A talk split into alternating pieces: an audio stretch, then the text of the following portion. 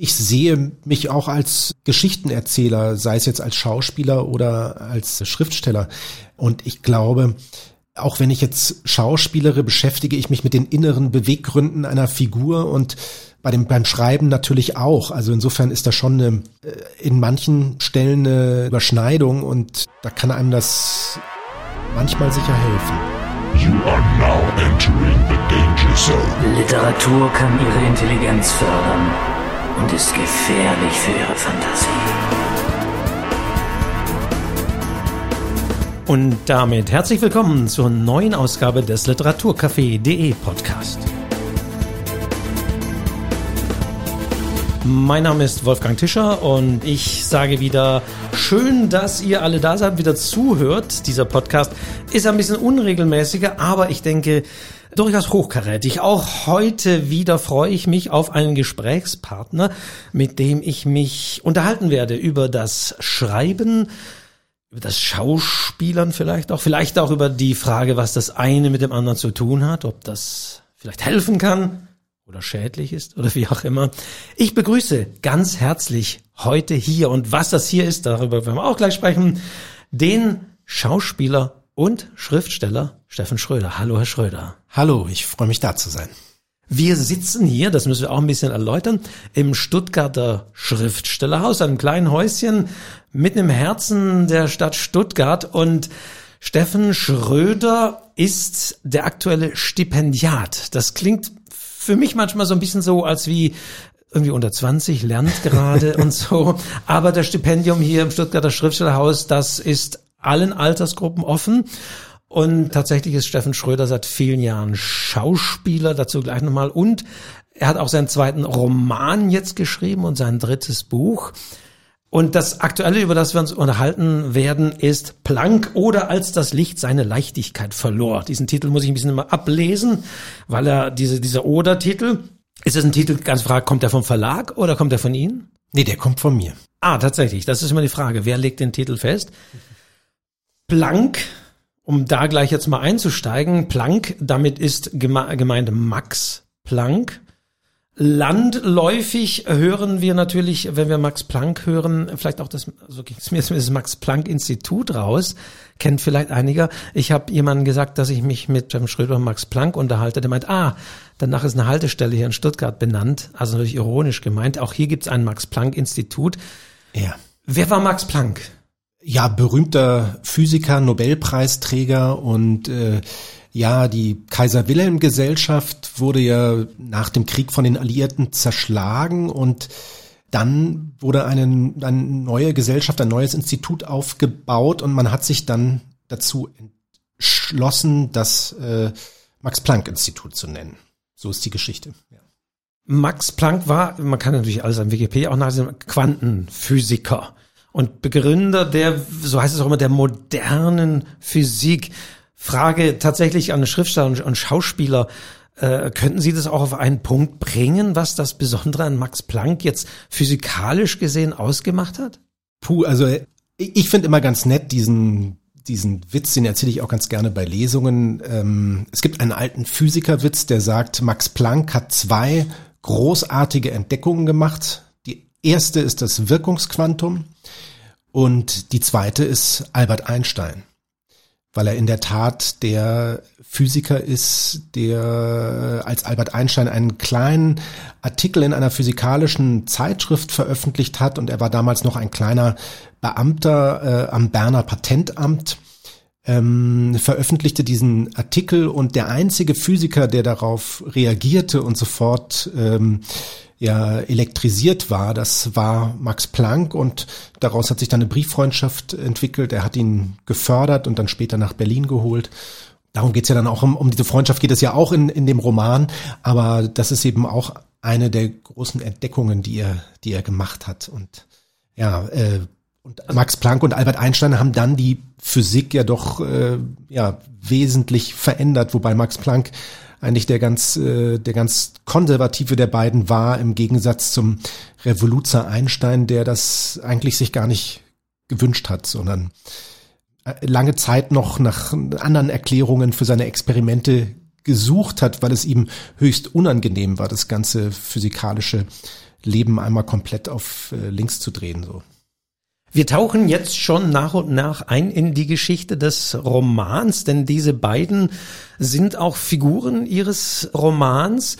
Es trennten sie in etwa so 20 Jahre, das muss man auch feststellen. Also Max Planck war der ältere von den beiden und indem er eben geschaut hat, was, was schreibt dieser, dieser Mann da, hat er sozusagen auch natürlich also beide haben ja den Nobelpreis bekommen. Ich habe das auch mal geguckt. Es waren hier, Max Planck war äh, 1918 hat er den Nobelpreis bekommen und Albert Einstein interessanterweise drei Jahre später, also 1921 dann schon. Man sagt, dass die beiden 20 Jahre zwar im Leben getrennt waren. Und ja, er hat Einstein gefördert, aber es sind doch zwei komplett unterschiedliche Biografien, bei denen sie aber in ihrem Roman durchaus so Gemeinsamkeiten herausarbeiten. Aber gehen wir nochmal zurück und gehen wir mal an den Anfang dieses Romans. Er spielt in etwa einem halben Jahr vor Kriegsende, Ende des Zweiten Weltkrieges, was man ja aber damals sozusagen ja noch nicht wusste. Und wir sind auf der ersten Seite, beziehungsweise wir im Sinne von Max Planck, ist in, in einem furchtbaren Dilemma. Und das sollten wir vielleicht mal erläutern, denn das ist jetzt auch der, der Kern ja. dieses Romans oder der Beginn dieses Romans, dass Max Planck 86 Jahre alt mittlerweile an seinem Schreibtisch sitzt und nicht mehr so recht weiter weiß. Ja. Es ist so, dass er einen äh, Sohn hatte, Erwin Planck, der Politiker war, sehr erfolgreicher Politiker und äh, Staatssekretär unter den letzten Kanzlern der Weimarer Republik. Und als Hitler an die Macht kam, hat er sofort seinen Hut genommen, hat sich aus der Politik zurückgezogen und ist dann später äh, Kaufmann geworden und ist in den Widerstand gegangen und ist dann im Rahmen des Attentats vom 20. Juli am 23. Juli 44 verhaftet worden und äh, später zum also angeklagt worden und zum Tode verurteilt worden. Und in dieser schrecklichen Gemengelage, dass der Sohn sitzt also im Gefängnis, bekommt Max Planck den, den Auftrag, für eine Broschüre ein Bekenntnis zum Führer zu schreiben. Und Max Planck, der zuvor nie irgendwie irgendetwas mit den Nationalsozialisten am Hut hatte, also er hat sich immer versucht, aus der Politik herauszuhalten, ähm, steht auf einmal vor diesem Dilemma, wie, wie verhalte ich mich und je nachdem, was ich da mache, was hat das vielleicht für Konsequenzen bezüglich des Lebens meines Sohnes. Das ist die Ausgangssituation, ja. Und er hat sich ja auch dann schriftlich sehr für seinen Sohn eingesetzt. Er hat versucht, dass sein Sohn, der dann zum Tode verurteilt wurde, wie fast alle, die an diesem Attentat äh, beteiligt waren, äh, dass, dass er ja begnadigt wird, äh, womöglich freikommt. Er war aber Trotzdem, also er blieb Planck, äh, der Vater, angesehener Wissenschaftler, hat, hat ihn das auch so ein bisschen vor all dem, vor all dem gerettet, weil die Nazis hätten ihn ja auch in dieser Funktion da absägen können. Sie hätten ihn ja auch da rausnehmen können, den Vater. Im Sinne von Sippenhaft meinen Sie oder? Ja, ja. Mein, sein Sohn hat ja sozusagen gegen den Führer opportuniert. Da hätte ja einiges passieren können, dass die ganze Familie, auch seine Frau, die auch in dem Roman eine Rolle spielt, äh, die ja glücklicherweise davongekommen sind.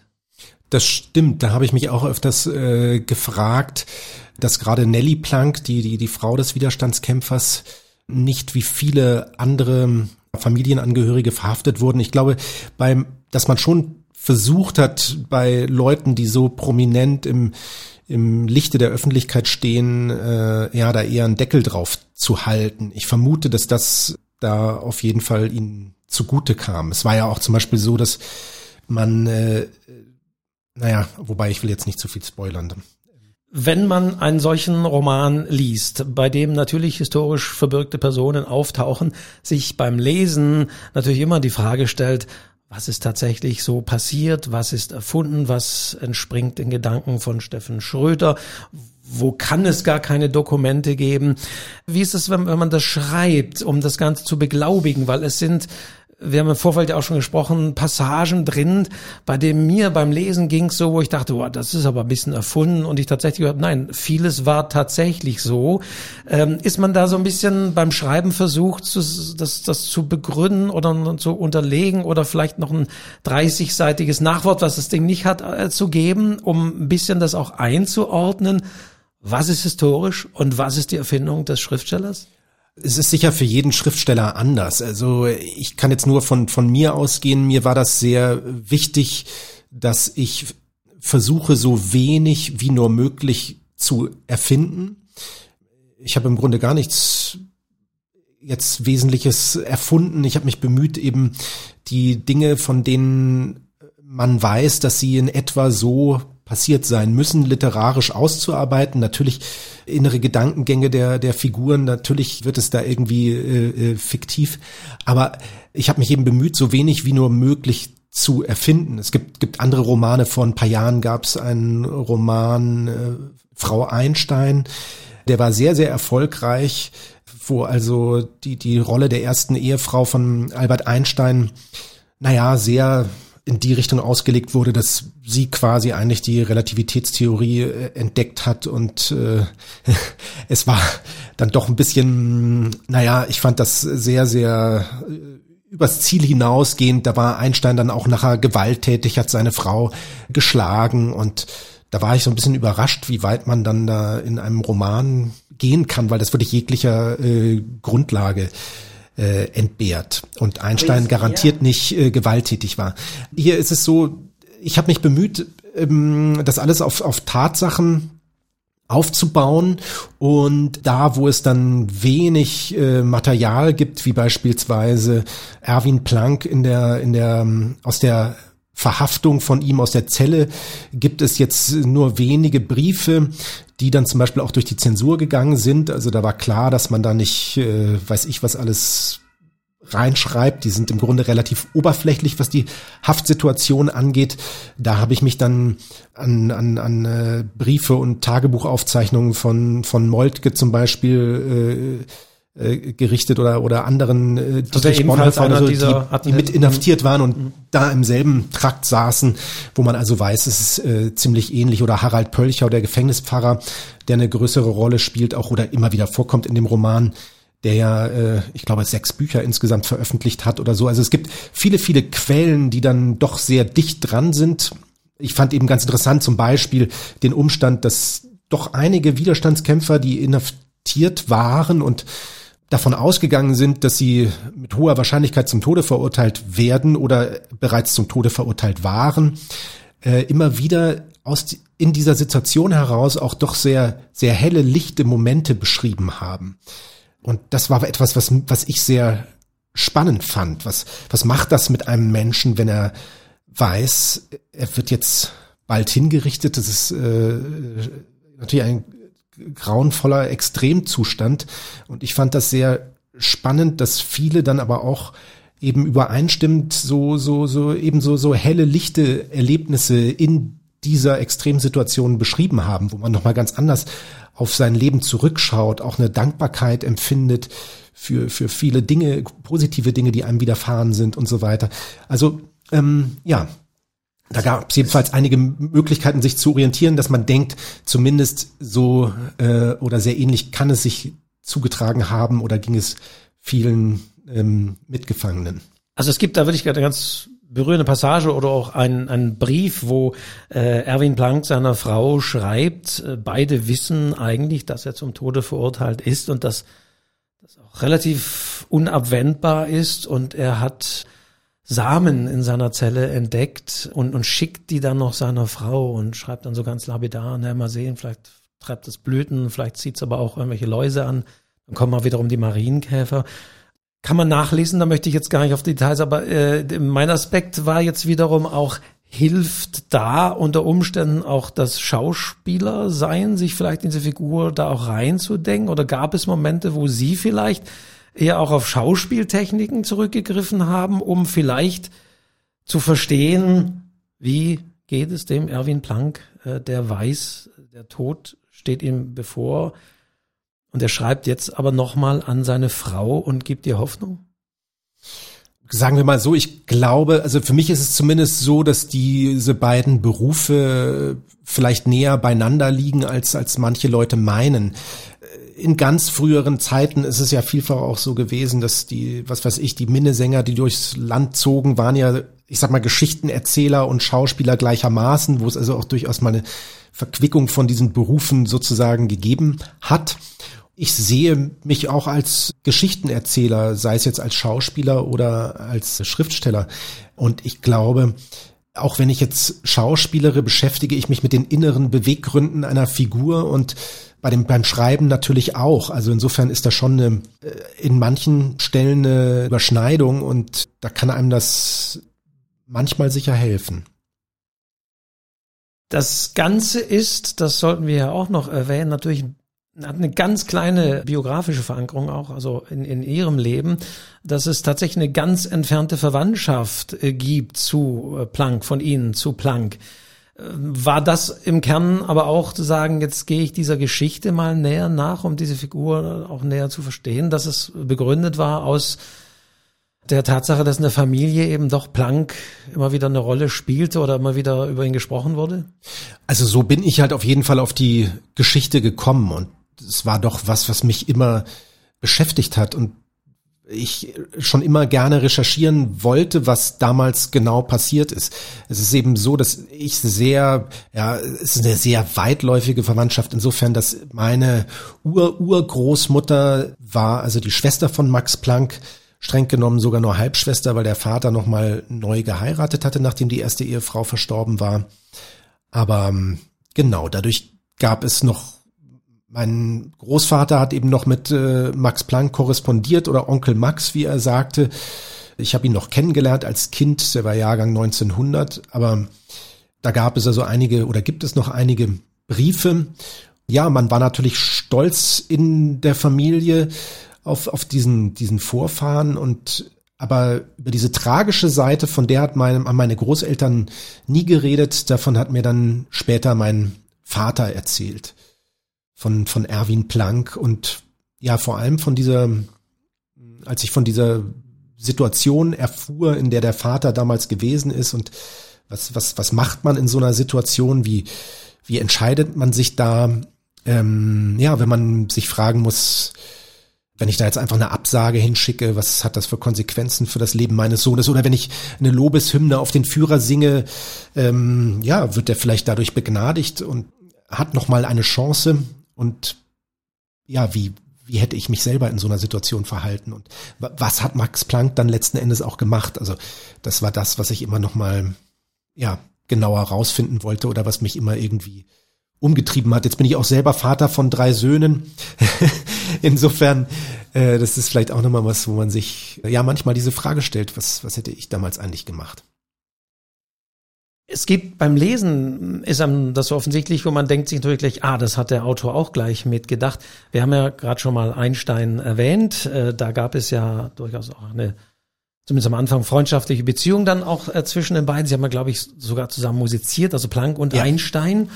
Also Einstein, weiß man ja, spielt Violine. Was hat Planck? Was war Plancks Instrument? Ähm, Klavier. Okay. Und Erwin Planck war ja auch äh, dabei. Der hat also Cello gespielt und die haben oft zu dritt gemeinsam musiziert. Und in diesem Roman, Kapitel für Kapitel, äh, begeben wir uns auch meistens an, an, an einen anderen Ort und auf eine andere Perspektive, zum Beispiel eben die von Max Planck, von seinem Sohn. Und eine weitere Perspektive, und das ist das wiederum das Interessante, wo ich dachte beim Lesen, oh, da sieht man sofort die, die, die Gegenseite, dass es auch einen Sohn von Albert Einstein gibt oder tatsächlich gab, nämlich Eduard Einstein, der zweite Sohn von Einstein, wie ich selber jetzt auch erst hier nachgelesen habe. Er ist nicht inhaftiert in einem Gefängnis, aber er ist in gewisser Weise unter sehr vielen anderen Menschen sehr allein. Er ist nämlich Insasse einer Psychiatrie in Zürich, dem sogenannten Burghölzli, so heißt diese Psychiatrie. Und Eduard Einstein Schizophrenie wurde diagnostiziert und auch da, glaube ich, war das Verhältnis nicht das einfachste, aber es war ganz anderer Art. Es wird manchmal kolportiert, Einstein hätte seinen Sohn, der in der Psychiatrie einsaß, wollte gar nichts mehr mit ihm zu tun haben. Ist das aber etwas eine Parallele, die ich jetzt sofort natürlich sehe? Aha, wir haben den Max Planck und seinen Sohn und äh, eine ganz andere Art von Verhältnis und wir haben Einstein und seinen Sohn, der nicht im Gefängnis sitzt, aber in der Psychiatrie sitzt und wo das Verhältnis genauso äh, kompliziert ist, sage ich mal. Hat Sie das auch fasziniert, das so parallel zu setzen oder ist das entstanden? Das hat mich äh, fasziniert. Ich bin da einfach, äh, habe lange sehr breit recherchiert und alles, was ich über Albert Einstein fand und las, hat mich zunehmend äh, zum äh, erstmal ausnahmslos begeistert. Gibt ja so viele, finde ich, tolle Aussprüche von ihm, die oft so ja, ähm, Wahrheiten so ganz galant und, und, und humorvoll auf den Punkt bringen. Auch menschlich hat er mich irrsinnig beeindruckt. Er hat ja äh, aus der Immigration heraus unglaublich vielen äh, Juden, die, die zur Flucht verholfen, indem er also Menschen, die er noch nie in seinem Leben äh, gesprochen, geschweige denn gesehen hatte, also völlig unbekannten Menschen hat er also Bürgschaften ausgestellt, hat, hat irgendwelche Gutachten geschrieben, ja, und teilweise sogar für sie gebürgt um ihnen eine Ausreise zu, zu ermöglichen dadurch und hat also wirklich vielen, vielen Menschen dadurch das Leben gerettet. Und umso überraschter war ich, als ich dann irgendwann auf diese private Seite von ihm stieß. Also ich glaube, er war ein, ein großartiger Freund, aber eben ein, man kann schon sagen, grauenvoller Ehemann, auch wenn er die Frauen nicht geschlagen hat, also das äh, sicher verbindlich nicht. Aber trotzdem, es gibt Briefe von ihm auch an die Frauen. Also er war natürlich ein großer Schwerenöter, hat nichts anbrennen lassen, daraus hat er auch kein Geheimnis gemacht. Aber auch die Art und Weise, wie er mit seinen Frauen mit der ersten und der zweiten Ehefrau, er war eben zweimal verheiratet, umgesprungen ist, die ist schon, äh, ja, also äh, ich fand es unangenehm, diese Briefe zu lesen. Ja, noch viel mehr auch die Briefe an die Söhne, die, ja, die, die sind extrem herzlos und ja, kalt kann man nicht anders sagen und auch von so einer psychologischen Sicht her betrachtet geradezu, ja, doof, denkt man oft. Also auch, also wo man so denkt, es kann doch gar nicht wahr sein. Es ist einfach auch, ja, also kann man schwer nachvollziehen. Und das fand ich sehr überraschend. Aber auch spannend, diese beiden Vater-Sohn-Beziehungen so nebeneinander zu stellen. Das ist das, was beim Lesen auch das Faszinierende ausmacht. Sie hatten ja schon gesagt, diese Fragestellung, wie würde ich handeln? Und man kann sie eben in beiden Situationen auch die Frage stellen. Einstein, für die, die es nicht wissen, ist eben dann doch recht bald emigriert, war dann in Princeton an, also war dann in der Schweiz, aber auch in Princeton dann an der Universität dort, während, wie gesagt, sein Sohn dann noch in, in Zürich saß, also sein Sohn aus erster Ehe in, in Zürich saß in der Psychiatrie. Also, und es sind, es ist ja manchmal unglaublich, und da sind wir wieder bei dem Punkt, das kann man sich ja gar nicht alles ausdenken, aber es sind so äh, kleine Dinge und so viel bekannte Namen drin, dass es auch da wieder fast wie konstruiert wirkt, aber es war wirklich so. Selbst so, so, so Kleinigkeiten wie, dass diese Klinik Burg Hölzli, die ich genannt habe, von einem Architekt entworfen wurde, der selbst auch Arzt war, nämlich Heinrich Hoffmann. Und die Insider wissen, Heinrich Hoffmann war wiederum der Autor des Struwelpeters, dieses angeblich pädagogischen Roman, äh, oder äh, ja, Bilderbuchs, mhm. das man heute gar nicht mehr so gerne liest. Aber es war tatsächlich so. Ja, ja. Das waren so kleine Details, wo ich immer, ja, ich fand es immer spannend zu sehen, dass es irgendwo Zusammenhänge gibt. Und nach denen habe ich auch immer gesucht, wo gibt es irgendwo eine Verbindung irgendeiner Art. Und wenn man lange genug sucht, dann, dann merkt man immer wieder, dass man Verbindungen herstellen kann. Und das fand ich sehr äh, faszinierend.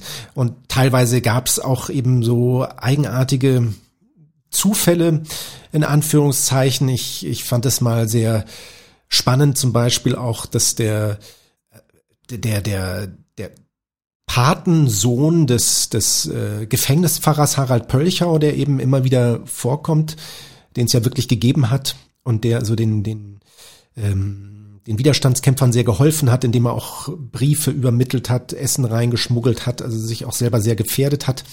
Der hatte einen Patensohn, der dann wiederum in die USA geflohen ist und später der mutmaßliche Haupt, also der, der ist derjenige gewesen, der eigentlich die Hauptbestandteile der Atombombe an die Russen verraten hat. Und wo dann also auch dieses, also immer wieder gibt es so ja eigenartige Zusammenhänge in diesem Geflecht, weil auch der Bau der Atombombe spielt ja dann entfernt eine Rolle.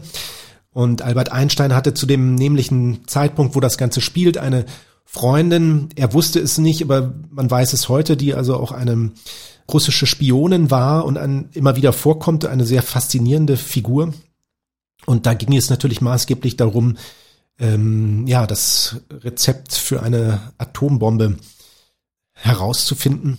Und also diese Verbindungen haben mich immer wieder fasziniert, dass man irgendwo etwas finden kann, wie, ja, wie einzelne Figuren miteinander über Bande irgendwie es eine Verflechtung gibt. Und das habe ich auch immer wieder versucht herauszuarbeiten oder also da, wo, andere Autoren, Autoren vielleicht ein bisschen auch die historischen Zusammenhänge strecken müssen oder Personen zusammengebracht haben, die im wirklichen Leben nie zusammengebracht waren, ist hier, und das ist, man, man kommt unweigerlich ins Googeln, wenn man ihren Roman liest, ist hier doch immer wieder, wieder frappierend zu sehen, das war tatsächlich so, wie eng diese Verbindungen sind, wer wo wieder auftaucht. Es gibt, sie haben natürlich Anekdoten drin, wollen wir jetzt gar nicht in die Tiefe, das kann man lesen.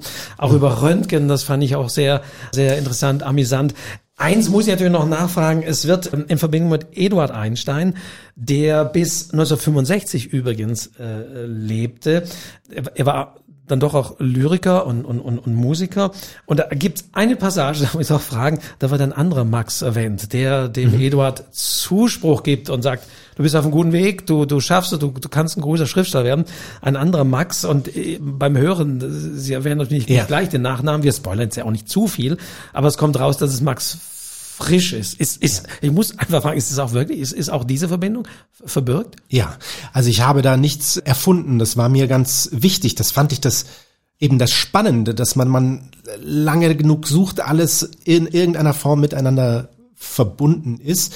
Und ich habe, äh, bin auch in Zürich gewesen, im Burg Hölzli und habe da recherchiert und äh, durfte auch im Staatsarchiv des Kantons Zürich. Eduard Einstein war ja sehr, sehr intelligent und soll schon im Alter von sechs, sieben Jahren, also Einsteins Sohn, im Alter von sechs, sieben Jahren bereits Schiller und Goethe gelesen haben und wollte gerne Schriftsteller werden. Und ich durfte die, die, die Gedichte, die er damals verfasst hat, er ist also insgesamt hat er Jahrzehnte im Burg Hölzli verbracht, mit kleinen Unterbrechungen ist er immer wieder da gewesen. Und äh, seine verfassten Gedichte, die durfte ich da also einsehen. Und ich habe ein kleines Büchlein entdeckt, äh, bei meiner Recherche, dass also seine, seine Klassenkameraden damals geschrieben haben über ihn, die alle sehr fasziniert waren von ihm. Er muss doch ein sehr ja, begnadeter und, und überaus intelligenter junger Mann gewesen sein. Und daraus habe ich diese Verbindung entdeckt, dass er also in seiner Jugend mit Max Frisch befreundet war. Und äh, das fand ich natürlich hochspannend. Alle, alle genannten, also ich habe mir auch mal rausgeschrieben, also auch Nelly Planck, die Frau des Sohnes Erwin Planck, lebte bis 1975, also äh, auch äh, der Zeit nach dem Krieg noch, noch, noch länger gelebt. Aber keine dieser Figuren haben sie persönlich äh, treffen können. Wenn es denn möglich gewesen wäre, wenn man gesagt hätte, eine davon, einen davon können sie noch sprechen. Wer, wer, wer wäre es denn, wer hätte sie am meisten interessiert? Ah, da, da, da, das ist ganz schwer zu sagen. Also äh, Nelly Planck fand ich sehr, sehr faszinierend. Die Frau des Widerstandskämpfers, eine sehr moderne Frau, wo man dann auch immer überrascht ist. Ich habe eben so auf Umwegen einen Nachlass entdeckt, der mir da nochmal Einblick gegeben hat in das äh, Leben dieses, dieses Ehepaars der jungen Plancks. Sie war so eine ja, moderne, emanzipierte Frau, Ärztin an der Charité, hat da mit Sauerbruch zusammengearbeitet. Man ist dann manchmal ganz überrascht, was es für emanzipierte Frauen gab. Manchmal ist das so, weil man das auf den ersten Blick eben nicht so viel findet. Und wenn man dann über, über Umwege so einen Fund macht wie diesen Nachlass, dann, dann, dann ist das sehr spannend nochmal zu sehen, ja, was für unglaublich moderne Frauen es da auch selbstverständlich gegeben hat, nur dass man das eben nicht so leicht oder so oft so findet. Und das hat mir viel ja. Spaß gemacht. Also das fand ich eine sehr spannende Figur. Und auch die Spionin, die Albert Einstein sehr geliebt hat, fand ich eine sehr, sehr spannende, faszinierende Frauenfigur, die mir großen Spaß gemacht hat. Also wenn jetzt äh, die Hörerinnen und Hörer den Roman lesen, dann können wir festhalten, es ist tatsächlich alles so passiert. Also äh, wo Sie sagen, es gibt eben diese auch eine schöne Passage, eine Autofahrt, die wir jetzt gar nicht näher ausführen wollen, aber wo tatsächlich die meiste Ahnung von den Autos in der Lieblank hat. Ja, tatsächlich. Ja. Also und, und auch das war wirklich so. Also sie war auf jeden Fall eine große Automobilexpertin und ich habe ein Fahrtenbuch von, von, von ihr gefunden aus den 20er Jahren, wo sie also bereits ein, ein Auto hatten, was ja ungewöhnlich war. Und da ist also alles nicht etwa vom Mann aufgeschrieben, sondern von ihr. Und zwar so ganz akribisch über jedes Vergaser stottern und den Ölstand und wenn eine Reifenpanne war. Und das ist alles haargenau äh, dokumentiert und schon in so einem Buch ihrer Mutter über das Kind, was, was Erwin zur, zur Verlobung bekam, da, da steht schon drin, dass sie als, als kleines Kind, sie kommt aus einem sehr, sehr, sehr reichen äh, äh, Bürgerhaushalt, dass sie eben immer sich mit Automobilen beschäftigt hat. Und das hat mir natürlich Spaß gemacht, das dann da so einzuarbeiten. Ich habe ja nicht so viel Ahnung von Autos, aber ich habe dann da reichlich äh, recherchiert, damit das ein bisschen rüberkommen kann. Also Planck oder als das Licht seine Leichtigkeit verlor, sollte man und äh, kann man lesen, man wird einiges erfahren. Ich möchte aber jetzt noch mal ein bisschen auf das Verhältnis Schauspieler und Schriftsteller zu sprechen kommen. Gar nicht erwähnt, was aber eigentlich sofort immer erwähnt wird, wenn ihre Person erwähnt wird, dann äh, wird immer erwähnt, die Serie Soko Leipzig, wo sie den Kommissar Tom Kowalski gespielt haben, muss man sagen. Da sind sie ja ausgestiegen. Mhm. Jetzt ihr zweiter Roman. Sie arbeiten auch aktuell an, an weiteren. Und man liest und googelt natürlich auch durch. Und da heißt natürlich sofort, dass sie bewusst diesen Schritt gehen wollen, sich wirklich mehr auf das Schreiben konzentrieren. Nun war das ja so die Zeit Corona und so weiter. War diese Entscheidung, da aus dieser Serie auszusteigen, das ist noch so eine Vor-Corona-Entscheidung, eine Während-Corona-Entscheidung? Oder wie, wie ging das? Wie kam es dazu, dass Sie gesagt haben, Sie wollen Ihren Schwerpunkt jetzt ein bisschen wirklich mehr auf das Schreiben legen? Das war natürlich eine Vor-Corona-Entscheidung. Also in Corona ist es natürlich ein bisschen doof, sag das ich wäre, mal ganz ehrlich. Okay. Ja, ja. Das, aber Sendezeiten gehen äh, natürlich immer ein bisschen das, später. Das, aber genau. ja, ja. Also ähm, das muss man ja, wenn man so eine Hauptrolle in einer Serie spielt, die das ganze Jahr über gedreht wird. Also wir sind ja die, die, die Soko Leipzig ist mit 25 Folgen im Jahr, also die, die äh, Primetime-Serie mit dem größten Output. Das ist doch äh, reichlich Vorlauf. Und da muss man also lange vorher so eine Entscheidung doch ähm, bekannt geben. Also ich glaube Sommer 2019 spätestens oder so. Also das hatte ich lange vorher ähm, angekündigt und man, man muss sogar sagen, dass die Produktionsfirma, die mich, die mich gerne da behalten hätte, fairerweise, wir hatten als der erste Lockdown kam und wir, ich war kurz vor meinem Ausstieg, ich hatte noch, glaube ich, zehn Drehtage offen oder so, dann mussten wir Corona-bedingt den Dreh stoppen. Äh, da haben die mir sogar angeboten, wir hatten den, den, den Ausstieg oder diese, diese letzte Entscheidung der Figur oder was dann der Ausstieg im Film ist quasi noch nicht gedreht und die haben mir dann auch noch angeboten, sollen wir das noch irgendwie umschreiben? Wir könnten das ja noch irgendwie ändern, das wäre problemlos möglich gewesen. Aber ich wollte das einfach gerne, ja, nach äh, fast 200 Folgen und, und irgendwie äh, zehn, äh, neun, über neun Jahren wollte ich da gerne doch mal neue Wege gehen und habe mich eben dabei geblieben, aufzuhören, obwohl ich diese Figur sehr gerne mag, aber das ist eben irgendwann muss man dann auch mal was anderes machen und es war eben auch so, dass es alles zusammen doch zu viel wurde mit Schreiben, Familie. Ich mache ehrenamtlich sehr viel und ja, sehr viel da in Leipzig sein, das war einfach zu viel alles zusammen. Wie haben Sie denn das Schreiben gelernt? Ich meine, äh, wir kennen die Karrieren von Leuten, die irgendwie viele, also ich glaube, es ist das erste Stipendium hier auch in Stuttgart, ne? oder gab es schon ein anderes Literaturstipendium? Ja, aber nicht in Stuttgart. Also ja, okay. ja, mhm. ja. Aber äh, das ist eine gewisse äh, normalerweise auch Karriere, die man da beginnt, beziehungsweise man hat vielleicht studiert in, in Hildesheim oder Leipzig.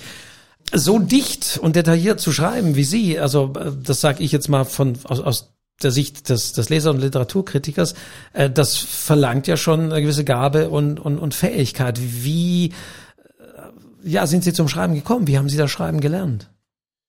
Ich hab halt, also ich habe für mich äh, immer geschrieben, aber also ich meine jetzt in, in Form von Tagebuch und äh, als als Kind habe ich gerne Geschichten und Märchen geschrieben.